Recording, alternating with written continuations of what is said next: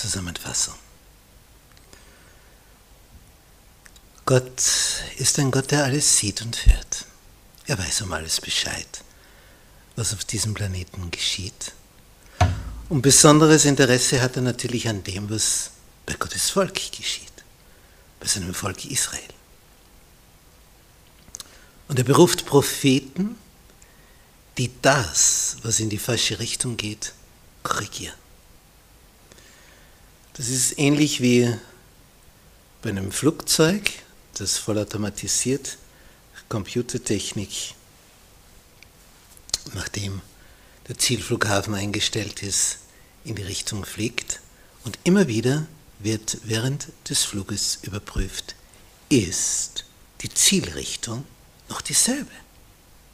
Und sonst wird der Flug korrigiert. Und so sind die Propheten.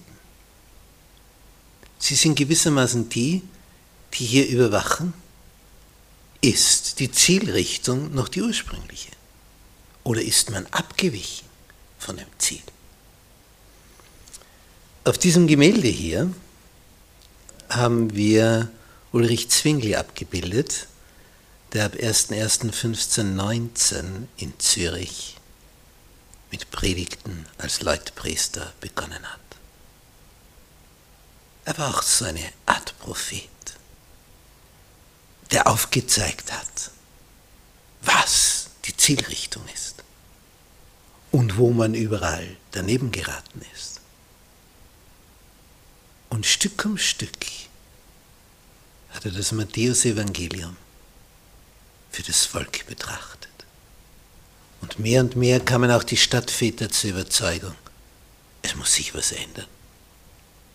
Wir haben die Zielrichtung verfehlt. Und das war immer wieder das Ziel von all diesen Reformen, das Ziel der Propheten, zurück in die ursprüngliche Zielrichtung, die von Gott vorgegeben wurde. Propheten waren zum Segen. Aber es gab auch Herrscher, die sich nicht korrigieren lassen wollten. Und die dachten, der will mich korrigieren, mich, den König, na so weit kommt's noch, den mache ich mundtot. Es gab Herrscher, die Propheten töten ließen. Frage nicht, was dann die Folge für diesen Herrscher war. Sie meinten damit das Problem aus der Welt geschafft zu haben. Aber das Problem waren ja ihre verkehrten Taten. Und sie haben genau den, der ihnen helfen wollte, die richtige Zielrichtung wieder anzupeilen, genau den haben sie aus dem Weg geschafft. Und damit kamen sie nicht ans Ziel. Ihr Leben war ein einziger Fehlschlag. Diese Geschichten sind uns berichtet dieser Aufschrei der Propheten.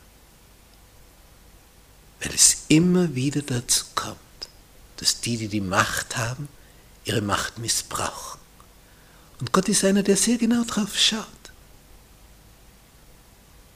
Er mag das gar nicht. Und er möchte, dass Recht und Gerechtigkeit hergestellt wird. Er ist der Gott, der möchte, dass seine Herde von Hirten geführt wird, die die Herde ernähren, für sie sorgen, die ihre Überlegenheit, ihre Machtüberlegenheit, ihre intellektuelle Überlegenheit dazu benutzen, um zum Segen zu sein für ihr Volk und nicht um es auszubeuten. Gott reagiert wenn die Schreie der Unterdrückten in die Höhe kommen. Er schaut auf sein Volk und ihm entgeht nichts. Damals in Zürich hat diese Reformationsbewegung so tief gegriffen, dass wir heute noch den Segen davon im Staate Schweiz sehen können. Heute noch. Und das ist 500 Jahre her.